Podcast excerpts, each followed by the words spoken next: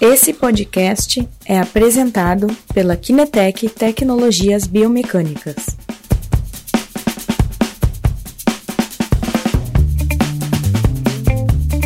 Live! Está rindo lá atrás. Boa tarde a todos. Estamos live, online, streamando, como se fala hoje, né? É, streamando. Streamando. Tu já ouviu da plataforma Twitch?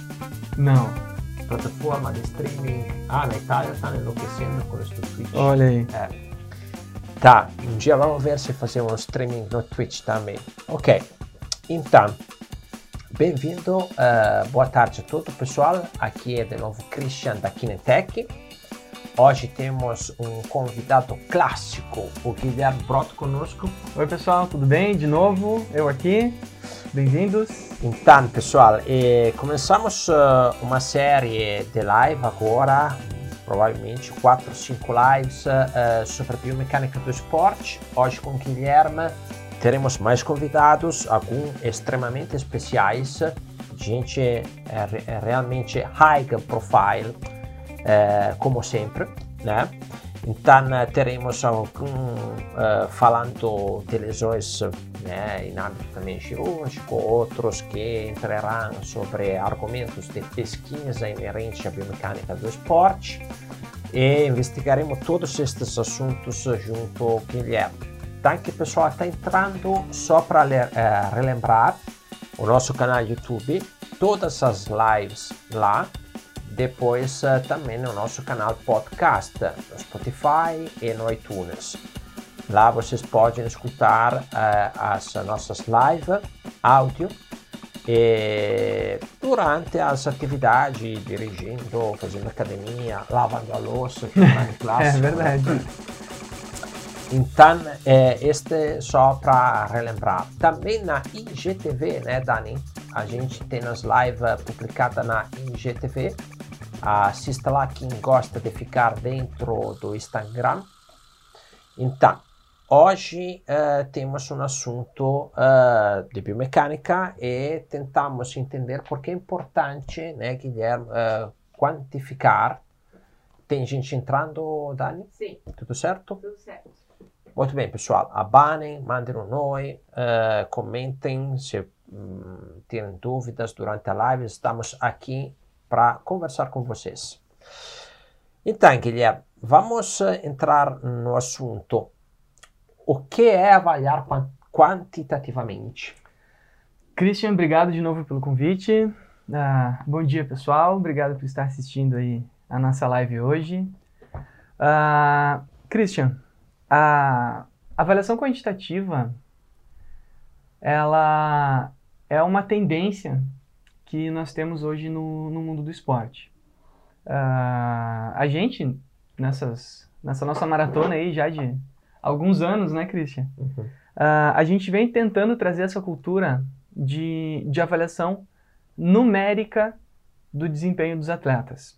Uh, e, e, por que, que a gente tenta fazer essa avaliação numérica? O que, que é a avaliação numérica, que é o significado de avaliação quantitativa?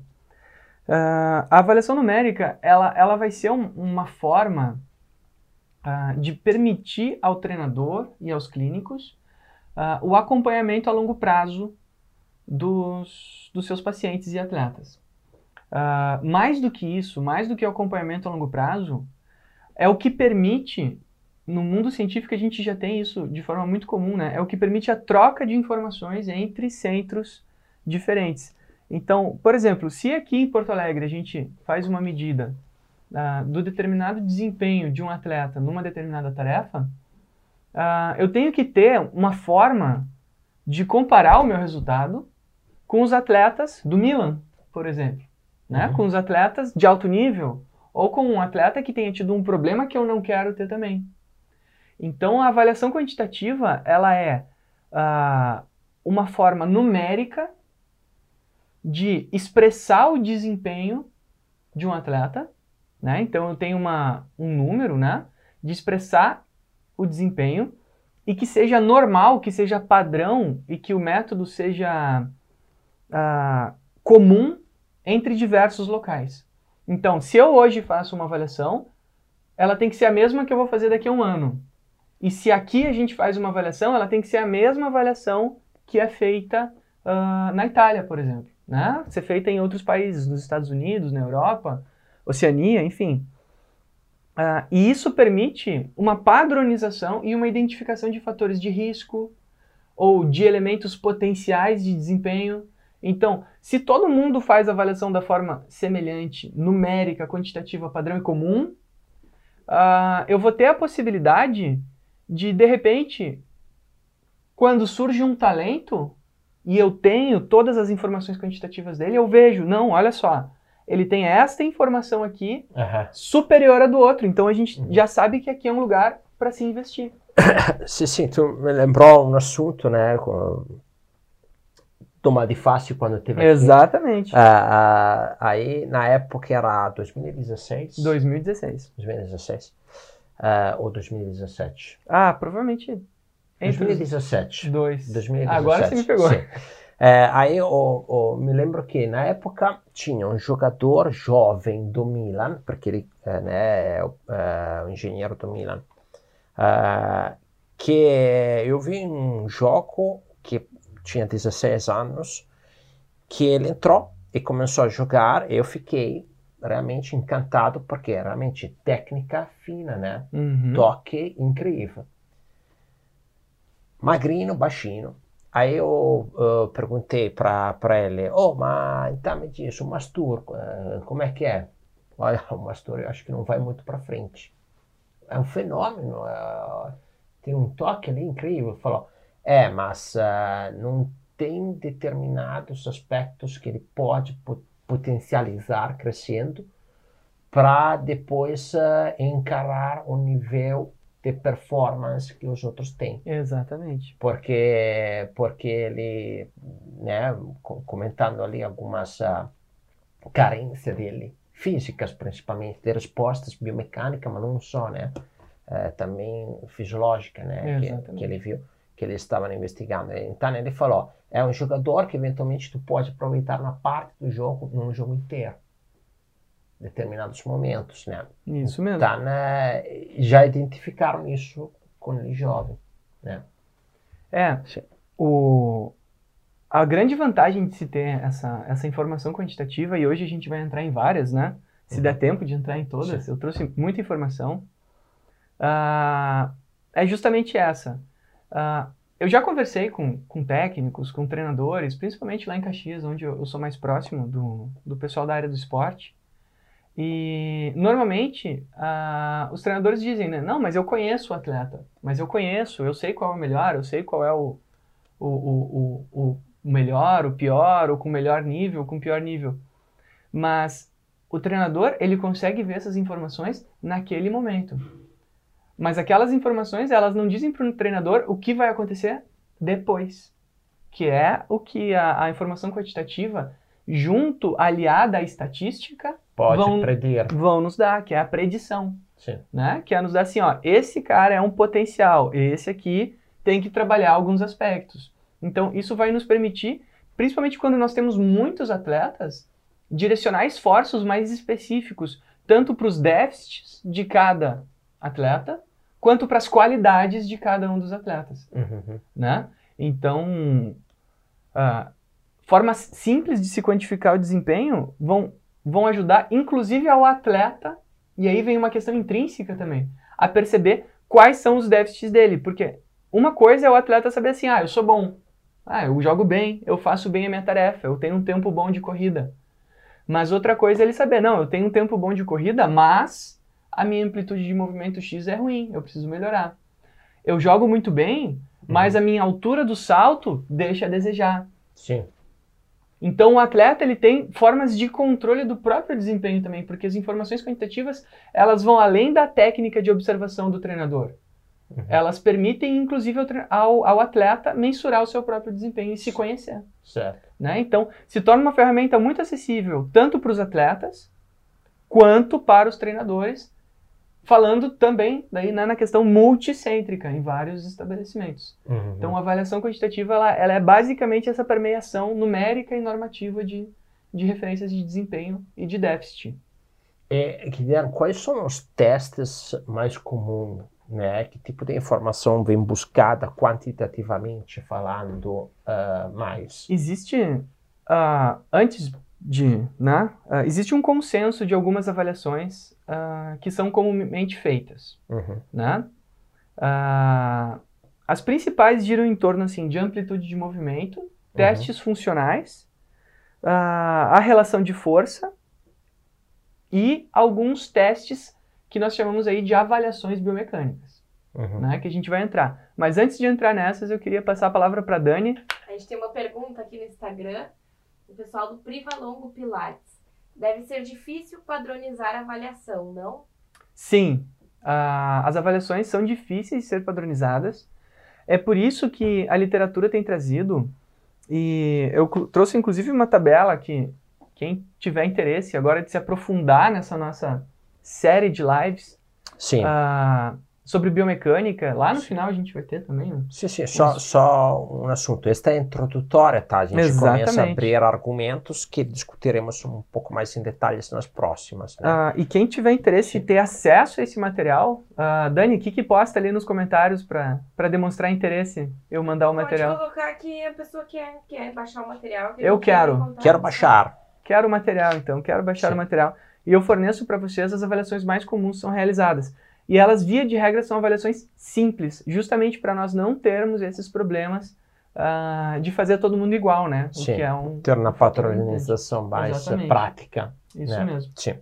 Você ia falar alguma coisa antes, Cristian? Conversar a mesma, a mesma língua. Não, não, é, é, era esta questão, né? Que, sim, é, é realmente, é, muitas vezes entra gente em contato conosco, tipo assim, ah, eu quero avaliar o tênis, tá? Eu quero avaliar uh, uh, basquete. O que que tu quer avaliar do tênis? O que que tu quer avaliar do basquete?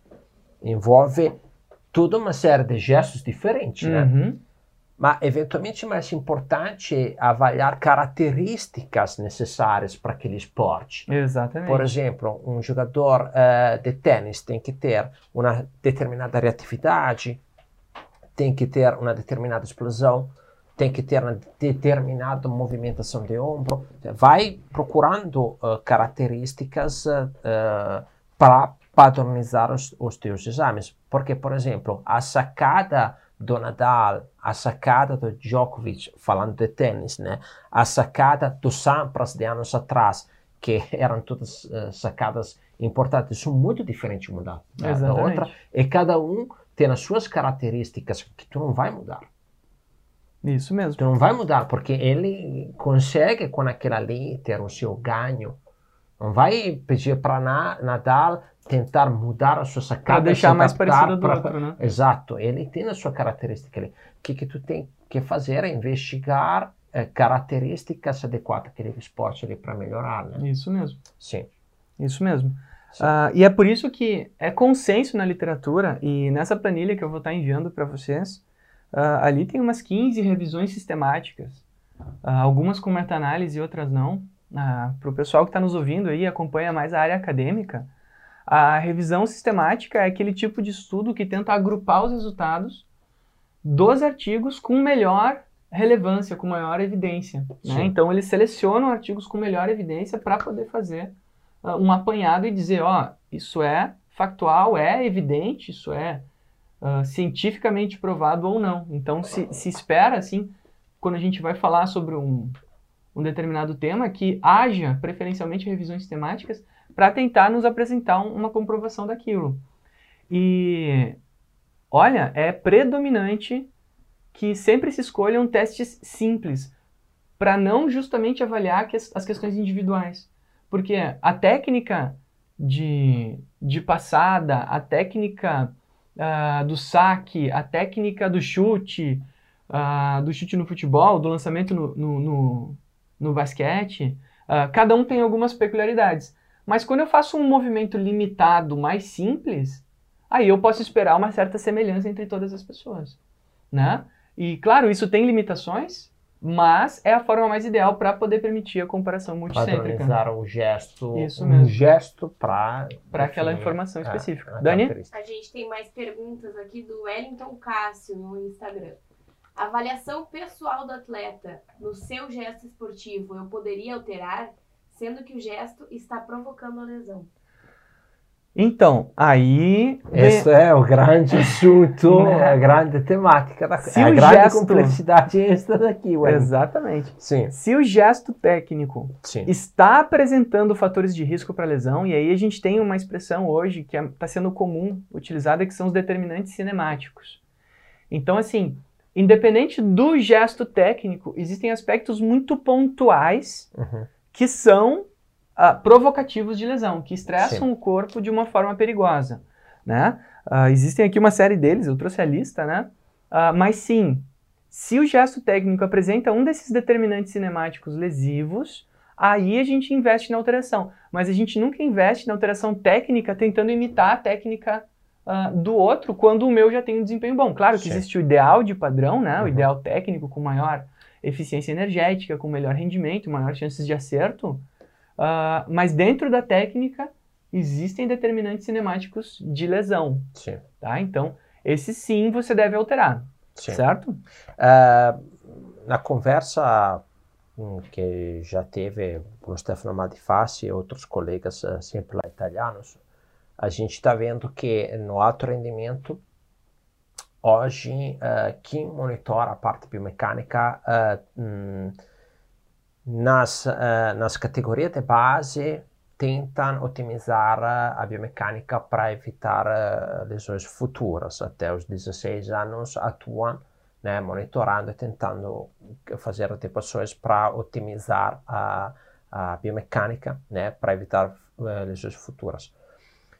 Nos profissionais, eh, ali é o assunto um pouco mais delicado, porque ele já está no limite, tá? E o limite deles se eles alcançam com aquela determinada movimentação. No momento que tu vai fazer uma alteração que eventualmente vai envolver, né, outros grupos musculares, um um estresse maior para outros grupos musculares que eventualmente não estavam prontos ou, ou preparados para receber uma carga de alta performance, né? Aí depois pode ter ah, algumas ah, descompensações naquele sentido ali. Então a jogada sobre o atleta maduro, o atleta que já está no pico dele, né, dando o máximo dele, eh, ali é o assunto eh, um pouquinho complicado da administrar. Muitas vezes mudam a carga de treino quando, investigando parâmetros biomecânicos e também parâmetros de performance, tipo a potência que ele tem nos gestos, etc., se dão conta que ele está ultrapassando o estresse, aí fazem um período eh, tentando eh, diminuir um pouquinho a carga, né? Isto é um pouquinho como está sendo a tendência hoje. Mas claro que quando a biomecânica é extremamente tem uma componente lesiva séria, aí. aí tem que Tem que ser abordado, né? é, tem que ver como poder eh, administrar a coisa. Dani, Temos um comentário aqui do pessoal da Lietec UFSCar. Ótima transmissão e tema. Ainda faremos parceria com você. opa, Ok, estamos aqui. né? Muito bom. Ok. Ah, que o Wellington também comentou. Deve olhar a capacidade versus demanda, né? Ah, sim. Sim. Sim, com certeza. Exatamente. O volume de treinamento é inclusive um fator de risco. É aquele que Né? tem que administrar muito bem. É, verdade. É, tá, Guilherme, continuando, ah, a gente estava falando dos testes, né? Uhum. Tu tinha falado ah, da amplitude de movimento que vai olhar, da parte eh, de forças, né, entre agonistas e antagonistas. Que mais? Tu tem mais coisas a comentar aqui? Então, ah, alguns outros testes também são simples de serem feitos que, que tra- trazem informação relevante. Tá? Ah, tem dois testes funcionais que são ah, que ultimamente estão ganhando mais evidência, ah, um um pouco mais difícil de ser feito e outro bastante simples, que são os testes funcionais. Um se chama Hope Test, que é um teste de salto unipodal. Então, ao invés de né, eu avaliar só a, a- o equilíbrio unipodal, que é uma, uma avaliação que a gente costuma fazer, né? O que, que eles fazem? Eles fazem o salto unipodal medem essa distância e a qualidade do movimento executado. Então tem o salto simples, o salto triplo e o salto em zigue-zague. Tem algumas medidas, uns, tem uns três ou quatro tipos de hope testes possíveis. Esse é um teste muito simples de ser feito e está trazendo associação com alguns tipos de lesão. Tu consegue fazer um up test? Então, um pouquinho limitado, mas eu consigo. ok. Uh, Sim. e o FMS, que daí é um, é um protocolo uh, comercial que tem surgido, né? E que a literatura abraçou, assim, de forma uh, muito receptiva, porque é uma avaliação muito simples e muito global de ser feita. Sim. Essa eu preciso de um pouco de treino para fazer, né? Porque tem um questionário, algumas observações qualitativas na qualidade do movimento, alguns aspectos mais mais subjetivos na avaliação. Sim. Mas também traz informações muito relevantes. É uma avaliação comercial, né?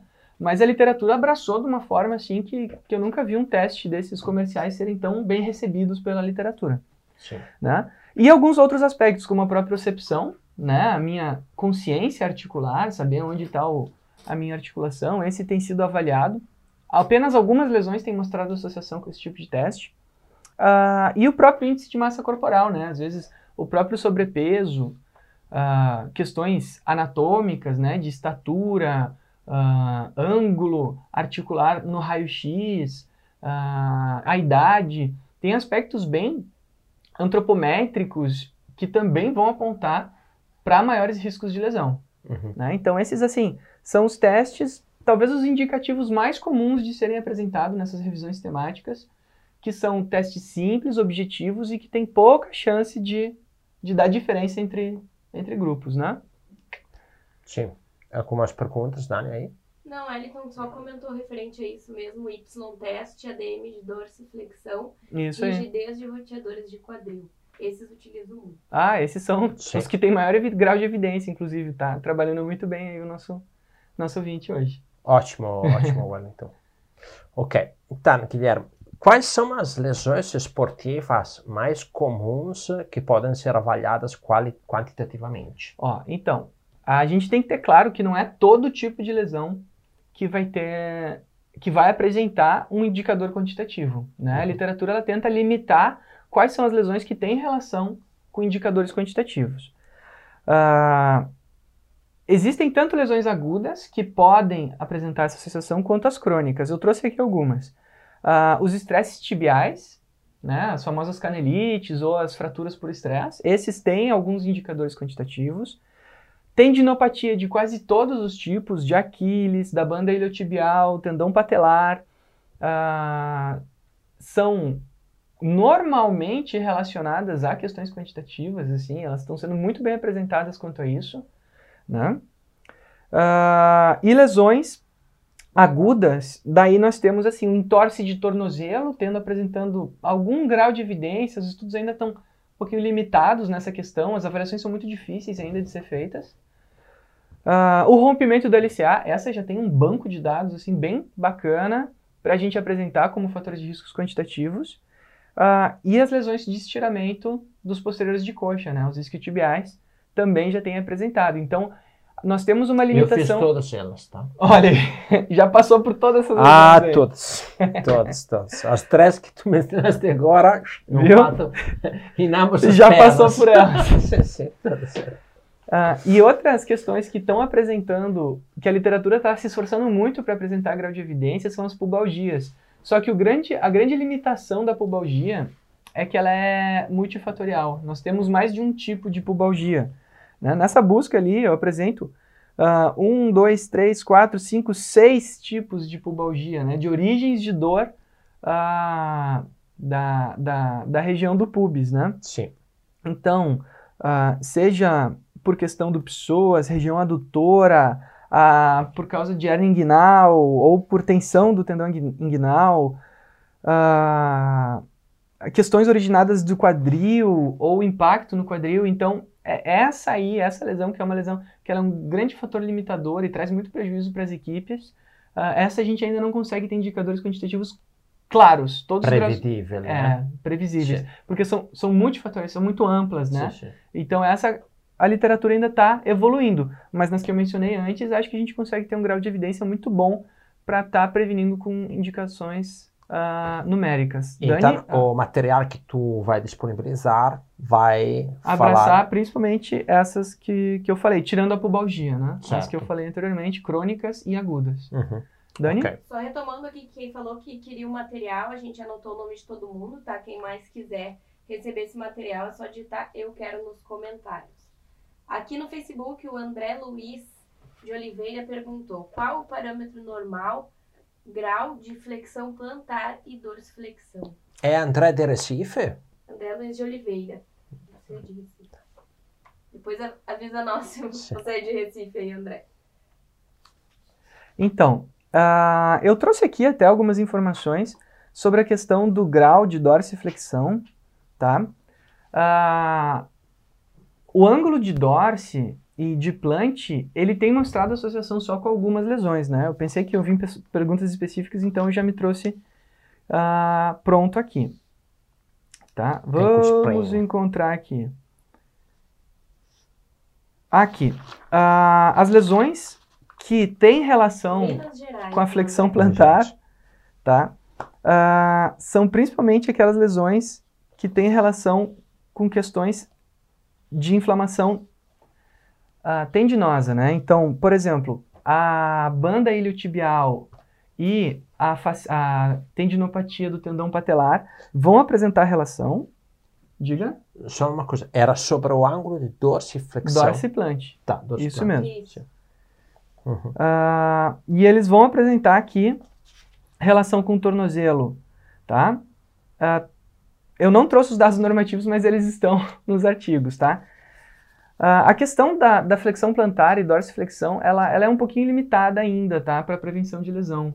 Ah, a gente traz muito valor para essa questão, mas ela ainda não é, não é 100% fechada. Não é que nem, por exemplo, se tu tivesse me perguntado, ah, rotação interna e externa ah, de quadril. Aí nós temos isso muito bem fechado, 30 graus de rotação interna, 70 graus de amplitude de movimento. Mas a plant e a dorse eu estava procurando aqui e realmente a gente não tem uma informação normativa que seja condizente entre os artigos, tá?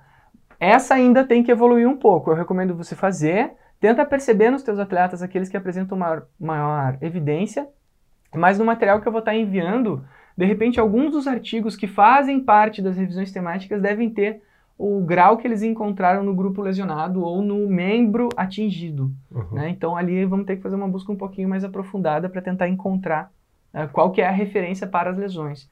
Mas o que eu lembro agora é que eles têm maior associação com as tendinopatias, Uhum. né? Com as tendinopatias. Ma tanto da parte do tornozelo quanto também ma, mais assim. Da questão iliotibial, sim, também. Ah, Às vezes, como eu falei, são, são determinantes de lesão, né? Às vezes um, um problema do pé pode originar questões no quadril. Uhum. Então, esses fatores de risco associados, eles não são ah, pontuais, né? Sim. Ah, se tu tem isso no tornozelo, vai causar isso no teu joelho. Não. Uhum. Elas são ah, determinantes que vão relacionar a maior probabilidade de ocorrência de lesões diversas. Nunca é só uma, sabe? Sim. Então, isso é uma questão interessante que a gente tem, tem visto, que ah, os determinantes quantitativos, eles são para múltiplos problemas, para múltiplas, múltiplas lesões que vão estar sendo... É, agora Sono me lembro de, de uma publicação que eu vi que estavam desenvolvendo no Instituto Ortopédico Rizzoli de Bologna, associando eh, né, ehm, o contato inicial, o ângulo de contato inicial de dorsi Uhum. eh, con eh, problemas patellofemolar, né? Porque aí. eles estavam relatando que depois, entrando com o pé chapado, o ângulo do joelho entrava mais inflexo e automaticamente depois podia. Então, sim, pode ter. Isso, essa- isso é uma coisa interessante de se trazer. Por muito tempo o pessoal acreditou, agora eu achei aqui outra informação que é o not risk, que isso é uma coisa importante ah, das revisões temáticas. Sim. Elas trazem o que apresenta risco e o que não apresenta risco, ou seja, essa medida ela não é um problema para essa lesão, Sim. né? E a amplitude de movimento dos dorsiflexores ah, e plantiflexores, ela não tem relação, por exemplo, com questões ah, do estresse tibial, né? A canelite que a gente chama no Sim. Brasil. Então, a tendinopatia de estresse tibial, essa não tem relação com o ângulo de flexão. E é uma que é muito recomendada ainda hoje uh, para tentar prevenir esse tipo de, de lesão. Isso é uma coisa Sim. interessante que eu trouxe aqui, que é um artigo do. uh, bom, enfim, depois ali a gente olha a Tem lá, referência. né? Eu trouxe só o link aqui, Ah, mas eu acabei não, Tá. não botando o nome da revista. nesse. Fala, Dani. Temos mais perguntas. Vamos lá. Temos mais duas. Vou ler primeiro a que chegou antes aqui no Instagram do Wellington. No caso do valgismo dinâmico de joelho, é fator de risco para entorse de tornozelo ou quadril? Olha só. Ah, aqui a gente já tá- estaria entrando na última pergunta que, que nós tínhamos planejado É. para a nossa live, né? Que Sim. seria quais são os fatores, né? Quais são os fatores de riscos mais comuns, né? Sim. Isso aí. Ah, e uma coisa importante do valgismo dinâmico, Christian, é que a, a literatura ela tem apresentado uma coisa curiosa. Ah, porque o valgismo di- dinâmico ele é, ele é um- um- uma alteração de um complexo articular, tornozelo, joelho e quadril. Né? A gente pode definir o valgismo dinâmico como a participação diferente dos seguintes fatores: adução do quadril, rotação interna do quadril, rotação externa da tíbia ou ab- abdução do joelho. Então são quatro fatores cinemáticos que podem caracterizar um valgismo dinâmico, Sim. tá? Então, o que, que é importante? A gente saber quais destes fatores Tá possuem associação. Sim. Porque o valgismo dinâmico, ele veio num- numa moda, assim, né? Numa, numa tendência hoje muito forte que não é o, o mais ideal para ser, pra ser nomeado como fator de risco. Uhum. Porque são, são quatro coisas diferentes que eu vou estar observando. Sim, é uma resultante de uma Hum. dessas alterações. De uma dessas quatro em diferentes combinações. Né? E, eh, a minha dúvida sempre foi, e o arco plantar sobre o vagismo dinâmico, né? Normalmente ele vai ter um, um- uma... Sim, o- Ele está eventualmente como causa ou pode ser um, um, uma- um efeito. um efeito, ter um desabamento do arco plantar ou uma coisa desse tipo. Então, o, Com o vagismo dinâmico, eu digo. o drop navicular, ele pode ter associação com um desses quatro fatores do valgismo dinâmico Sim. ou não. Eu posso ter só o drop navicular e o meu joelho não mudar de postura. Aham. Da mesma forma que uma pessoa com drop navicular, no momento que eu corrijo essa questão de eversão do pé, Sim. eu posso diminuir o valgismo dinâmico, porque daí ah, o drop navicular normalmente ele vai trazer junto o último indicador de valgismo dinâmico, que é a abdução do joelho, né? Que é a Sim. tíbia ah, no plano frontal diminuindo o ângulo em relação a, a- ao plano frontal. Né? Então, uma mudança de ângulo frontal da tíbia. Sim. E vai exercitar uma força lá que depois o arco pode sofrer. Mas Exatamente. então pode ser uma consequência disso Ou, a, ou, a, ou a ou causa. na causa. né? É, ou podem Mas ser tá concomitantes. bastante associado, né? Sim, sim, É. sim. Ah, Assim, os fatores de risco, vocês querem? Tinha alguma pergunta aqui? É que tem, tem dois comentários e mais Vamos uma lá. pergunta. Você. Posso ler? Claro, agora? claro, Vai vamos lá. lá, antes de eu entrar aqui nos Então- fatores, que a gente já tá bem no finalzinho. É, o Wellington comentou também fator também para síndrome dolorosa fêmoro-patelar. Trabalho não para eliminar o valgismo dinâmico do joelho, e sim através de aprendizado motor. Uhum. Aí aqui no Facebook, o Odon Ribeiro Júnior comentou entre 35 e 45 graus de dorsiflexão. Encontra-se no perfil baixo risco de lesão. Olha aí. Maravilha. E o André Luiz de Oliveira perguntou aqui no Facebook: qual sua opinião sobre o o- overstride e a canelite nos corredores? Teremos Assim, uma live falando bastante É, disso. a gente vai ter um corredor aqui, Sim, né? teremos, um, um, um- triatleta para falar pra gente sobre isso aqui. Um experto falando Né? E disso. também um médico que Sim, um também vai médico, um conversar com a gente sobre essas questões. Sim. Ah, vamos entrar na questão dos fatores de risco antes de entrar no- nos- nas lesões em si, né? Sim. Ah, assim, ah, os principais fatores de risco que, que a gente vai estar observando, tá? Que vão ter relação com uma série de lesões. Ah, primeiro, vem das avaliações biomecânicas, de salto e corrida. Uhum. né? Hoje a gente tem aí, ah, no Brasil, vindo a avaliação de corrida ah, como uma ferramenta possível para determinação de chance de lesão, né? de risco lesivo, né? as bandeirinhas vermelhas. Então, quando a análise é tridimensional, eu consigo fazer a identificação desses fatores de riscos. Uhum. Então, a rotação do fêmur, né, a rotação de quadril, a própria adução do joelho. Eu necessito de avaliação tridimensional com marcadores anatômicos para poder fazer esse tipo de referenciação para corredores. Sim. Né? Então, se o meu esporte é corrida linear, a própria avaliação de corrida vai me apresentar uh, a questão de rotação, o drop navicular, uh, a rotação da tíbia, o ângulo de ataque durante a corrida, né, do, do calcanhar. Uh, eu vou ter essas possibilidades. No entanto, a avaliação da corrida ela limita para essas questões de esportes lineares, tá? Uhum. Uh, quando o esporte apresenta mudanças de direção importantes, aí a gente tem que entrar com, com testes biomecânicos que causem maior estresse sobre as estruturas. E aí entra o salto. Uhum. Né? O que, que é o salto vertical? É uma forma de se avaliar o desempenho, de encontrar esses determinantes cinemáticos, né? E aplicar eles aos esportes de mudança de direção. E aí eu consigo ter uma avaliação biomecânica que vai me trazer a uh, correlação com lesões para o vôlei, para o basquete, para o futebol, né? Uh, para todos esses esportes, para o tênis, para todos esses esportes onde haja finta e mudança de direção, eu consigo usar o salto como fator para identificação dos fatores de risco. Como avaliação para identificação dos fatores de risco. Então é interessante que quem está na, na área da avaliação biomecânica tenha claro que se eu estou trabalhando com esporte linear, a avaliação tridimensional da corrida me traz informações interessantes. Agora, se eu estou num esporte uh, com mudança de direção e finta, o salto passa a ser uma avaliação biomecânica que identifica os fatores cinemáticos. E por último, para ir então em direção ao fim da nossa das da nossos fatores de risco, né, encerrar aqui uh, a força dos flexores plantares e eversores de tornozelo, né? Então a força de, de musculatura do tornozelo é muito importante como fator de risco. Para estabilizar, né? Justamente. Exatamente. O ah. tornozelo ele vai trazer repercussões para toda a região de cima, né? Uhum. Para as lesões de joelho, para as tendinopatias e para as lesões agudas. Uh, amplitude de movimento de rotadores de quadril.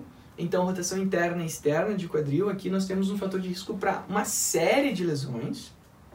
Uh, as lacidões articulares, então, assim, a hiperextensão do joelho, né, a mobilidade patelar. Existem uma série de testezinhos que em alguns segundos eu consigo ver para testar a instabilidade articular ou a lacidão dos ligamentos naquela região, né? Uhum. Alguns testes ortopédicos, mas normalmente se testa os testes bem simples, assim, que é a hiperextensão e mobilidade patelar, que traz algumas informações relevantes. Perguntas. E aí, as avaliações cinemáticas do salto e da corrida. Então, uhum. finalizando assim esse apanhado, com uma avaliação de cerca de 10, 20 minutos para as amplitudes de movimento, mais as, mais as avaliações gestuais biomecânicas de salto e corrida, eu consigo fechar um protocolo completo de avaliação quantitativa. Uhum. Né? Eu acho que. E o equilíbrio entra nisso?